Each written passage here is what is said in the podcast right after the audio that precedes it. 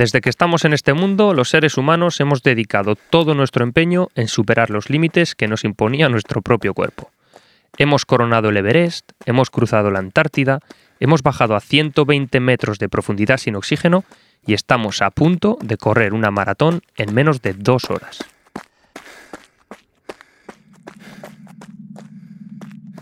¿Qué es lo que pasa en nuestro organismo en cada una de esas gestas? La vida tal y como la conocemos solo ha sido posible por nuestra capacidad de utilizar el oxígeno para producir energía. Pero existe una ruta metabólica clave que no depende del oxígeno, la glucólisis. El producto final de esta vía ancestral es el lactato, una sustancia que determina la energía extra que necesitamos y que será clave para alcanzar las mayores proezas de la naturaleza.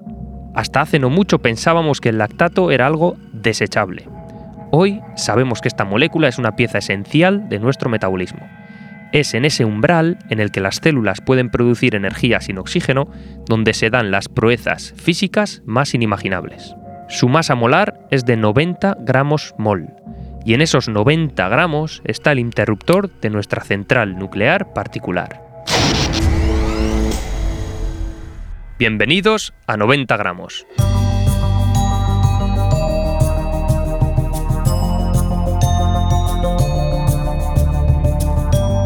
En este podcast viajaremos a la esencia de nuestra existencia. Trataremos de estudiar cómo funciona nuestro metabolismo, qué es lo que hace que mejoremos nuestras capacidades físicas y también qué es lo que nos destruye. ¿Qué, ¿Cómo lo has visto? Bien, te he visto bien intenso. Intenso, sí, nos vale. Yo creo que sí, ¿no? A mí me vale. Bueno, pues oye, si nos vale, solo nos queda presentarnos. Él es Adrián Castillo, fisiólogo, investigador y un entusiasta del metabolismo humano y animal. Es un firme defensor de que para entender los límites del ser humano debemos estudiar a los seres más extraordinarios del mundo animal. Yo soy Aitor Viribay, soy investigador y tengo un pie en la ciencia y otro en el mundo del deporte. Entre otras cosillas me encargo de la nutrición del equipo ciclista Ineos Grenadiers. Ambos somos científicos y ambos buscamos respuestas a cosas que a veces parecen muy simples, pero que todavía son un misterio para el ser humano. ¿Por qué vivimos? ¿Por qué enfermamos? Por qué unos animales viven más que otros, por qué unas personas corren más que otras, por qué actualmente existe una pandemia de obesidad. 90 gramos se graba en un laboratorio, en el laboratorio de MedHub, un proyecto científico que nace para avanzar en el conocimiento del metabolismo y que queremos que sea un proyecto abierto a todos. Salimos además con el mejor apoyo posible. Tenemos el respaldo del Ministerio de Ciencia e Innovación a través del programa oficial Año Ramón y Cajal. Y luego el apoyo de Atom, una marca española del grupo Fluchos de calzado deportivo orientado al running y con la que compartimos origen e inquietudes. Totalmente. 90 gramos será solo una pequeña parte de ese proyecto, pero una muy importante.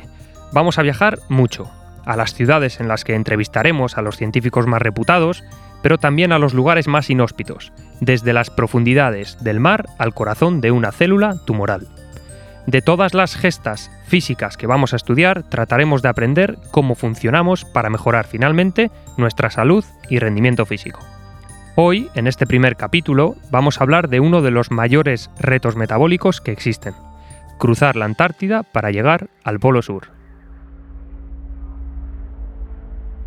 En ese viaje, una mala decisión, un cálculo erróneo, te cuesta la vida.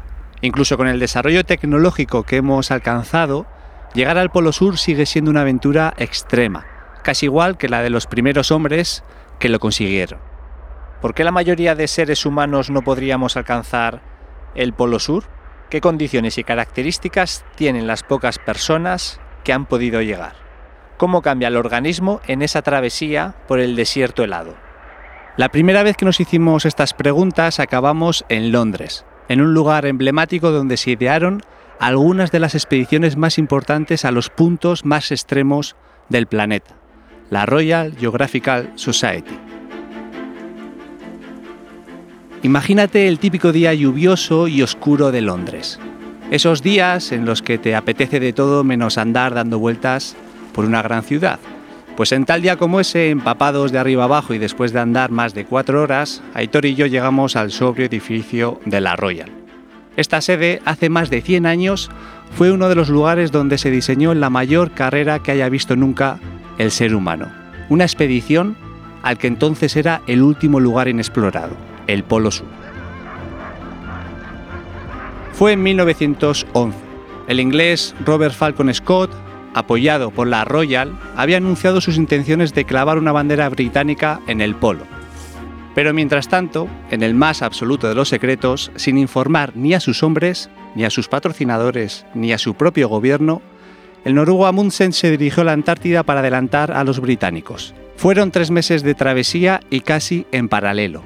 Amundsen comenzó su expedición el 20 de octubre de 1911. Cuatro días más tarde lo hacían Scott y sus hombres. La preparación concienzuda de Amundsen y como veremos más adelante su eficiencia energética hicieron que el 14 de diciembre de 1911 él y su equipo fuesen los primeros en alcanzar el Polo Sur, logrando la victoria histórica para Noruega. Desafortunadamente, la expedición Terranova de Scott y sus compañeros británicos no corrió con la misma suerte. Cuando llegaron al Polo Sur, el 17 de enero de 1912, encontraron la bandera noruega ondeando en la vasta extensión de hielo. El regreso de los ingleses fue un infierno helado que acabó siendo su tumba. A pesar de llegar en segundo lugar, la gesta de Scott se considera una de las mayores proezas humanas de resistencia física. Durante 159 días, los últimos 60 con un frío extremo, los exploradores recorrieron un total de 2.500 kilómetros y se estima que gastaron alrededor de un millón de kilocalorías. ¿Por qué ganó la expedición noruega? La respuesta, aunque pueda parecer simple, se puede resumir en dos palabras, ahorro energético. Todas las decisiones que tomó Amundsen y su equipo en la preparación estuvieron orientadas a ahorrar la máxima cantidad de energía, desde la elección de los animales que tirarían de los trineos, a la ropa o a la cantidad de comida.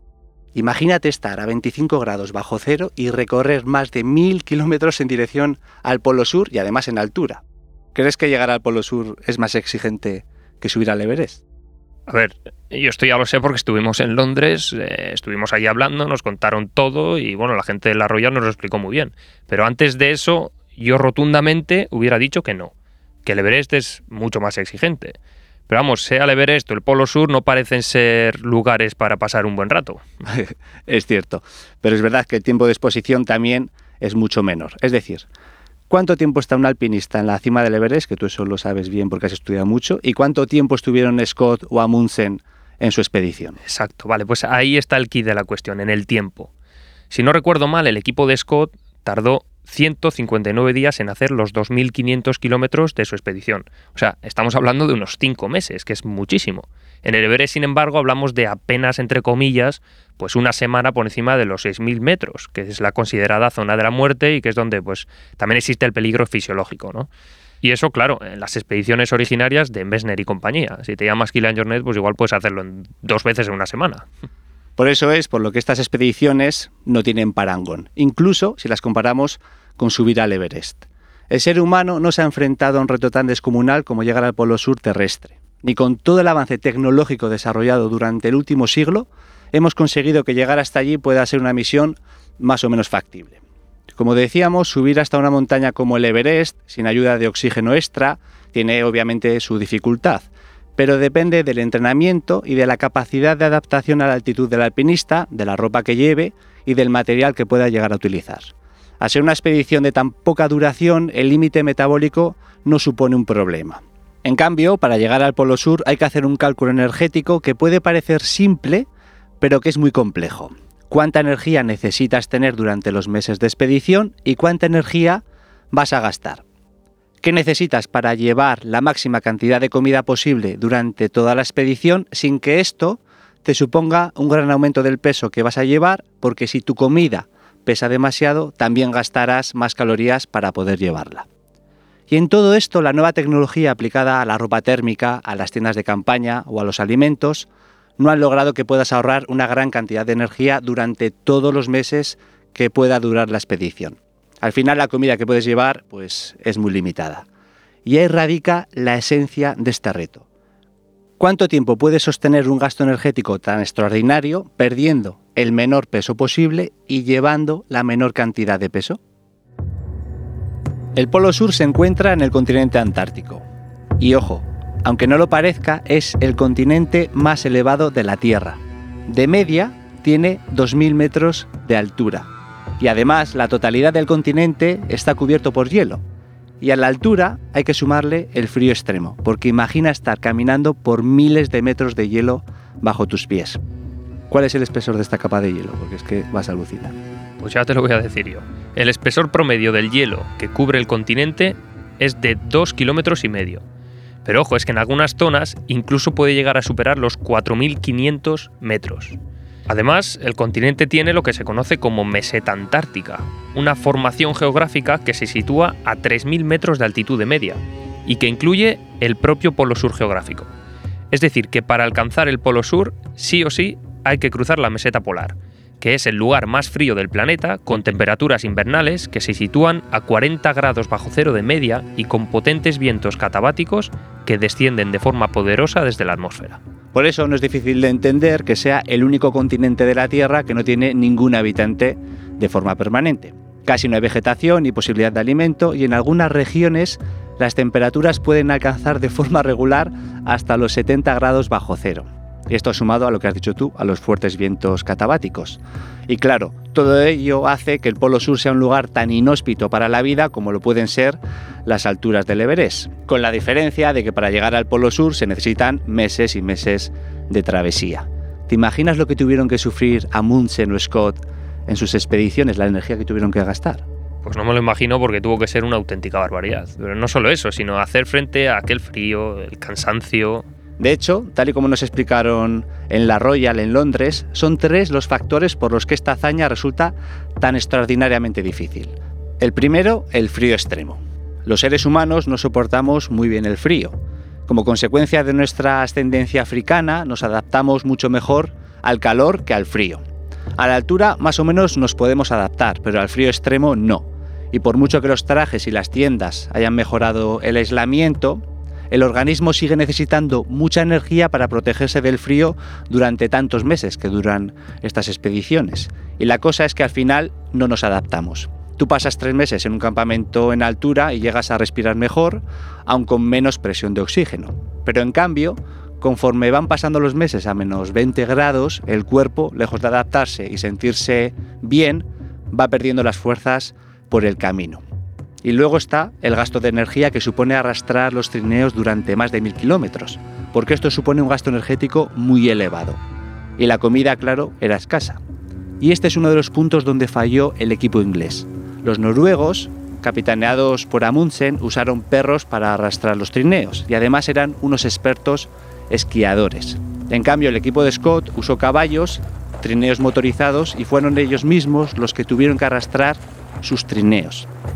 Los trineos motorizados, que fueron la antesala de los que serían después los primeros tanques de la Primera Guerra Mundial, se estropearon casi nada más empezar, y los caballos, que estaban poco adaptados para caminar por la nieve, se hundían una y otra vez, lo que hizo que la travesía de Scott fuera mucho más lenta. Los ingleses, como además los caballos murieron muy pronto por el frío, gastaron una gran cantidad de calorías durante todo el desplazamiento. Y el tercer punto, lo que no pararon de repetirnos en la Royal, lejos también de lo que podíamos pensar, son las condiciones de hipoxia en las grandes montañas de la Antártida y en la meseta polar, que ya hemos dicho antes que es el continente más elevado del planeta. La falta de oxígeno en la sangre puede hacer de la Antártida un lugar infernal. A mí el primer punto siempre ha sido el que más me ha inquietado. ¿Realmente tú crees que el cuerpo puede llegar a combatir ese frío extremo de alguna manera? Por cierto, si sabes esta respuesta, bueno, probablemente ya sepas más de metabolismo que nosotros antes de ir a Londres. Sí, a ver, el cuerpo pone en marcha mecanismos para intentar combatirlo, pero lejos de adaptarse, se ve que pueden ser incluso contraproducentes. Por ejemplo, ¿qué te transmite este sonido? Imagino que un escalofrío, ¿no? Pues esto sucede cuando empieza a descender nuestra temperatura corporal, nuestro cuerpo comienza a contraerse de forma muy rápida para generar calor y contrarrestar ese frío extremo. Son pequeñas contracciones musculares rítmicas e involuntarias que aumentan la producción de calor interno, pero claro, es una respuesta con un potencial muy limitado de generar calor, ¿no? Efectivamente, el escalofrío, más que una medida efectiva, se parece más a un mero parche de la fisiología humana ante el frío extremo. De hecho, es que a nivel energético su rendimiento es muy escaso. Puede generar calor, sí, en torno a unas 5 kilocalorías minuto, pero eso no es nada si lo comparamos con el ejercicio físico moderado, es decir, con el movimiento de todo el cuerpo a una intensidad media, con el que podemos obtener más de 20 kilocalorías minuto. Con el escalofrío solo obtenemos una cuarta parte del calor que generamos cuando nos movemos. Pero esto no es todo. Además de los escalofríos, el cuerpo, por supuesto, pone en marcha otros mecanismos inmediatos para protegerse del frío. Uno de ellos es la redistribución sanguínea, que consiste en limitar el flujo de sangre a la piel y a los músculos superficiales para mantener los órganos vitales con suficiente calor y suministro. Pero nuevamente es un mecanismo poco eficaz. De hecho, un simple traje de oficina puede proporcionar más aislamiento que la redistribución de sangre. Además, reducir la cantidad de sangre en las extremidades pues también puede suponer un riesgo muy elevado de congelaciones y, entre otras cosas, de crecimiento de cristales de hielo en las células. Entonces, si tan mal nos adaptamos al frío, ¿cómo leches es posible hacer una expedición de más de cuatro meses soportando estas temperaturas y no morir en el intento? ¿Cómo se protegieron del frío las expediciones de Amundsen y Scott? Pues el método más eficaz de defensa contra el frío, ya lo has dicho, es la propia actividad física. Cuando los exploradores tiraban de sus trineos, conseguían protegerse del frío. Mientras se movían, todo iba bien. El problema venía cuando no se movían. Sí, ya, claro, pero eso también supone un gasto energético bestial, lo cual puede ser contraproducente también, porque directamente es que no es sostenible. Si te mueves mucho, gastas mucha energía, necesitas mucha comida y eso, claro, aumenta mucho la carga que tienes que arrastrar. Es un poco la pescadilla que se muerde la cola. Te tienes que mover para no morir de frío, para ello necesitas comer mucho, para comer mucho necesitas llevar trineos muy pesados y para llevar trineos muy pesados tienes que quemar, es, que es una angustia. Además, otro fallo que tuvo el equipo de Scott fue que utilizaron trajes de lana para protegerse del frío en lugar de las pieles que usó el equipo de Amundsen. Las mismas y esto es muy importante, que usaban los esquimales, porque Amundsen aprendió a protegerse del frío cuando estuvo conviviendo con los inuit en sus primeras expediciones por el Polo Norte. Aprendió de los mejores. De hecho, es que el equipo noruego contó con algunos de los mejores esquiadores de la época, lo que aumentó su eficiencia de desplazamiento. Esto hizo que pudieran alcanzar velocidades mucho más elevadas que los ingleses y gastando mucha menos energía. Vamos, que no me quiero ni imaginar lo que tuvieron que sufrir durante estos meses. A nivel energético, ¿cuánta energía tuvieron que gastar? ¿Cuánto peso tuvieron que perder? Lo que yo no me quiero imaginar es la cara que se le pondría a Scott cuando llegó al Polo Sur el 17 de enero de 1912 y se encontró allí a la bandera noruega. Y no solo eso, Amundsen dejó una carta al propio Scott en la que le pedía que le entregara una carta al rey de Noruega certificando que había llegado al polo. Sí, espera que esta la leo yo, que la tengo por aquí. A ver, querido comandante Scott, como usted será probablemente el primero en llegar aquí después de nosotros, ¿puedo pedirle que envíe la carta adjunta al rey Hakon VII? Si los equipos que hemos dejado en la tienda pueden serle de utilidad, no dude en tomarlos. Con mis mejores votos, le deseo un feliz regreso. Sinceramente suyo, Roald Amundsen. Joder, menudo bajón recibir esto. A pesar de llegar en segundo lugar, la gesta de Scott se considera una de las mayores proezas humanas de resistencia física, pues tuvieron que hacer casi la mayor parte de la expedición tirando ellos mismos de sus trineos, incluso por la cadena de montañas de la Antártida, picos y más picos por encima de los 3.000 metros. Diferentes estimaciones han calculado que durante toda esta aventura de 159 días, incluyendo los 50 días que pasaron en la meseta polar en un frío extremo, los exploradores gastaron alrededor de un millón de kilocalorías. A nivel metabólico, este gasto supone un estrés de tal calibre que el equilibrio fisiológico se altera, disminuyendo la capacidad de producir nueva energía. El cuerpo empieza a colapsar y entra en modo ahorro.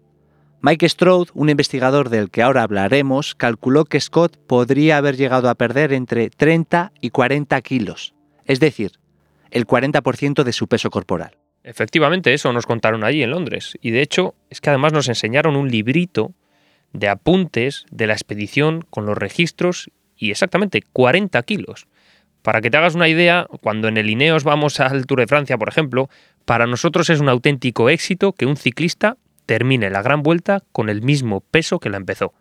Eso quiere decir que ha tolerado bien el esfuerzo y que su metabolismo ha reaccionado como debía. Y eso que llegan a gastar cerca de 9.000 o 10.000 kilocalorías en algunos días puntuales. Bueno, en casos extremos, como mucho, pueden llegar a perder hasta 5 kilos. Claro, la diferencia es lo que comen nuestros ciclistas con las comodidades actuales y lo que puedes comer en una expedición. La ingesta calórica de Scott y sus hombres podría haber sido de unas 4.500 kilocalorías diarias, eso en el viaje de ida, y de unas 3.800 en el de regreso, lo que les supuso un déficit diario de entre 1.500 y 2.400 kilocalorías. Es decir, quemaban entre 6.000 y 7.000 kilocalorías por día y comían muchísimo menos. ¿Tú ya sabes lo que es eso? Pues una bestialidad. Aunque claro, por aquella época el problema era que no sabían lo que iban a gastar ni lo que necesitaban comer, y además que no podían llevarse kilos y kilos de comida porque tenían que arrastrarlos. Iban casi a ciegas, basándose en expediciones anteriores para hacer todos estos cálculos, y claro, pasaron mucha hambre y no llevaban los suministros suficientes para toda la expedición. Exacto, pero es que simplemente no sabían lo que se iban a encontrar. Y aquí es donde nos apareció el nombre de nuestro queridísimo Mike Stroud. Para mí, desde que volví de Londres, directamente uno de los mejores investigadores de metabolismo del mundo. No solo porque tiene las mejores tecnologías para medir el metabolismo, sino porque el tío las utiliza en las expediciones más locas que él mismo hace. Entre 1980 y 1990, Stroud se midió a sí mismo la energía que gastaba en sus expediciones polares con el método más fiable que hay, el agua doblemente marcada. A ver, a pesar de que tiene un nombre un tanto peculiar, este método es muy sencillo, muy fácil de entender. Para medir cuántas calorías quema una persona, la persona en cuestión tiene que beber una especie de cóctel de agua que tiene unas moléculas marcadas de oxígeno e hidrógeno. Es decir, entre comillas, se utilizan como una especie de tinte para saber dónde están esas moléculas en todo momento en el cuerpo humano. Después recogen orina, el desecho, cada cierto tiempo y ven la proporción de oxígeno e hidrógeno que hay en esa orina. En función de lo que se encuentran, saben la cantidad de esos átomos que han utilizado las células para producir energía. Y así, pues se calcula el gasto energético de forma muy precisa.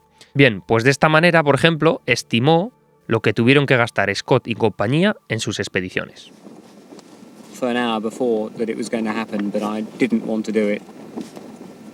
because I knew that if I said to Ran, really, I have to stop, este es Stroud en la expedición que hizo a la Antártida junto a Sir Ranulph Fiennes en 1992. Ambos cruzaron el continente helado 2.390 kilómetros tirando de trineos que pesaban más de 230 kilos, sin ningún tipo de apoyo animal ni de otros seres humanos. La expedición estuvo a punto de convertirse en una pesadilla. And I suppose in that sense, I've never been a realist. After a couple of hours, when we had stopped today, I wanted to go on again, and Rand said, "Look, we're not going to get there," and realize, and you're being stupid, and I was being stupid. I just. Um... A pesar de tener la mejor tecnología, haber podido estudiar la fisiología del ser humano en el frío extremo y haber pasado casi 80 años, los tíos casi se quedan por el camino. Bueno, hicieron los cálculos más precisos para saber cuánta comida se tenían que llevar, cuánto tenían que comer cada día, cuánto gastarían. Y aún así perdieron más de 20 kilos cuando ellos pronosticaban que perderían únicamente 10. Nuevamente, 80 años después, hubo fallo en esos cálculos metabólicos. Exacto. Lo que falló probablemente fue que pensaban que iban a gastar menos calorías de las que finalmente gastaron y por ello pues comieron menos. Fines y Stroud Basándose en sus previos estudios, calcularon la comida suficiente para poder ingerir unas 5.500 kilocalorías por día. La cosa, la cosa es que el gasto energético medio fue muy superior, de unas 7.000 kilocalorías, con picos incluso de hasta 11.000 kilocalorías diarias, exactamente cuando estaban en esa meseta central con aquellas temperaturas infernales. O sea que hubo días de frío extremo en los que tuvieron más de 5.000 kilocalorías de déficit. Y esto es una barbaridad.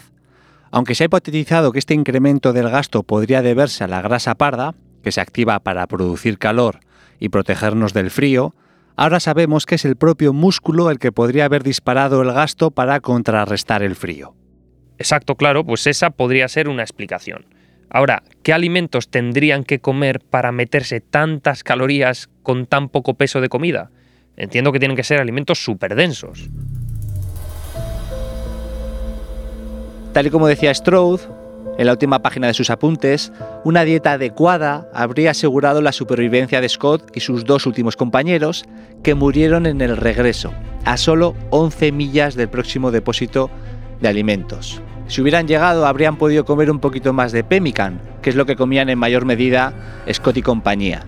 Este alimento sería algo así como las barritas energéticas que utilizan los ciclistas, pero a la vieja usanza. Es una comida concentrada que consiste en una masa de carne deshidratada pulverizada, bayas desecadas y grasas, y que fue inventada por los nativos de Norteamérica precolombinos.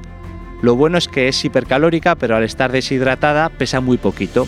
Un poquito más de pemmican y el equipo inglés hubiera podido llegar con vida. Bueno, ya estamos por fin en casa, entre el Giro de Italia, el viaje a Londres, yo llevo más tiempo fuera de casa que dentro. Pues no te quiero decir nada, pero ahora te viene el tour. Tú anímame, tú anímame. Oye, espera, ¿y ese paquete que hay encima de la mesa? Ah, bueno, esto, el paquete. A ver, eh, ya ha llegado. Me lo han mandado de la Royal. Resulta que allí puedes encargar una ración estándar de lo que comía Scott en su expedición y yo pues no me resistí, la verdad, y lo pedí. Ahora, esto tiene un olor bastante fuerte. Ya te digo, anda, abre la ventana, que esto nos va a prestar el laboratorio. Mira, mira, espera, lleva eh, el pemmican, que bueno, definitivamente es lo del olor fuerte. Lleva galletas, mantequilla, azúcar, chocolate, tenemos cacao puro, cereales y, y pasas. Y todo ello, pone aquí, son cerca de 4.000 kilocalorías. Pero esto es una auténtica bomba. Es que lo que me impresiona todavía es que a pesar de comer tanta energía, Scott pudiese haber muerto de hambre. Claro, pero es que el problema es que no solo se trata de la energía total, sino de los nutrientes, de la calidad que la componen. Probablemente el problema de esta gente en aquellos años fue la falta de información respecto a este tema. La expedición de Scott se basó en un previo intento de Ernest Shackleton en 1908 que se quedó a nada de llegar al Polo Sur. Y a la vista está pues que no fue suficiente en ninguno de los dos casos. Scott llevó un 29% de proteínas, un 47% de hidratos de carbono, unos 417 gramos, y un 24% de grasa para usar al día.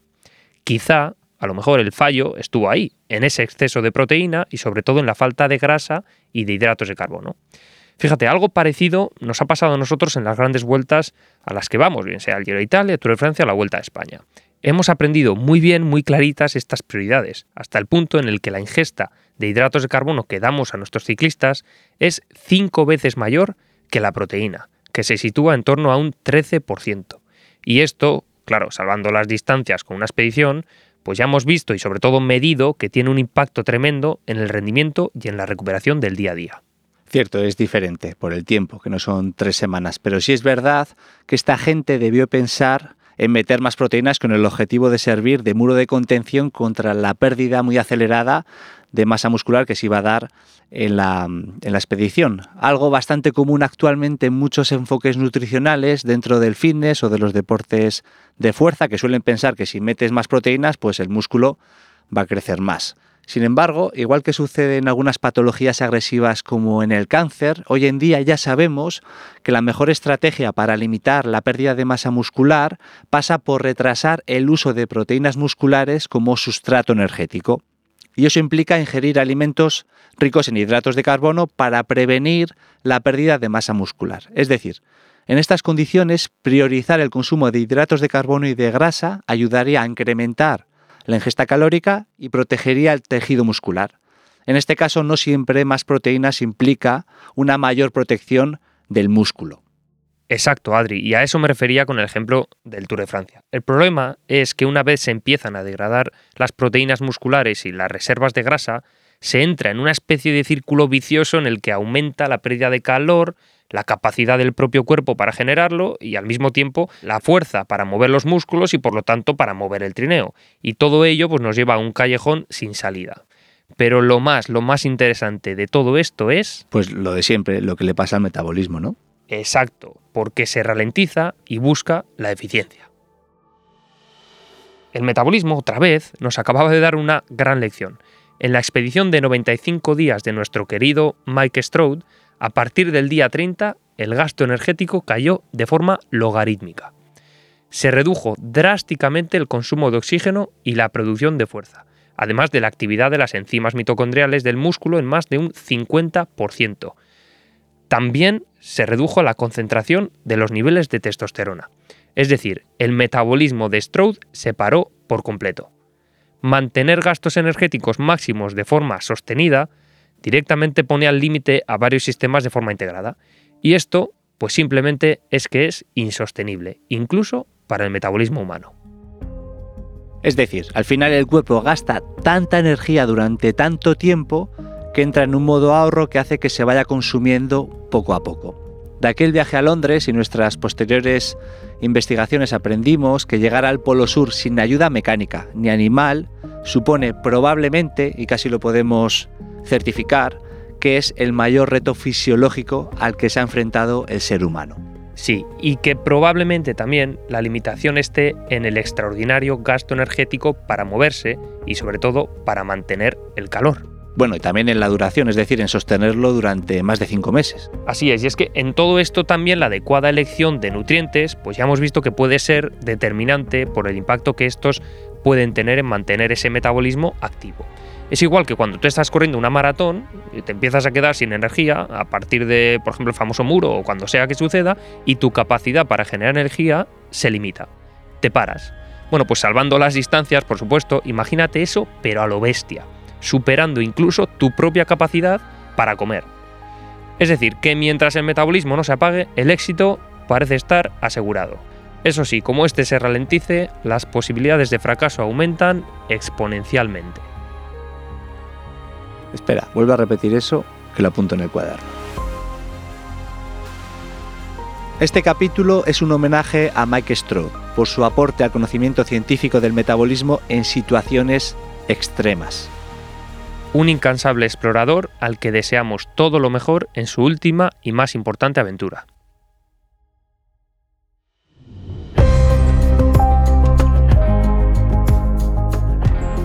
90 gramos es una producción de MedHub y True Story con el impulso de Atom y el año Ramón y Cajal.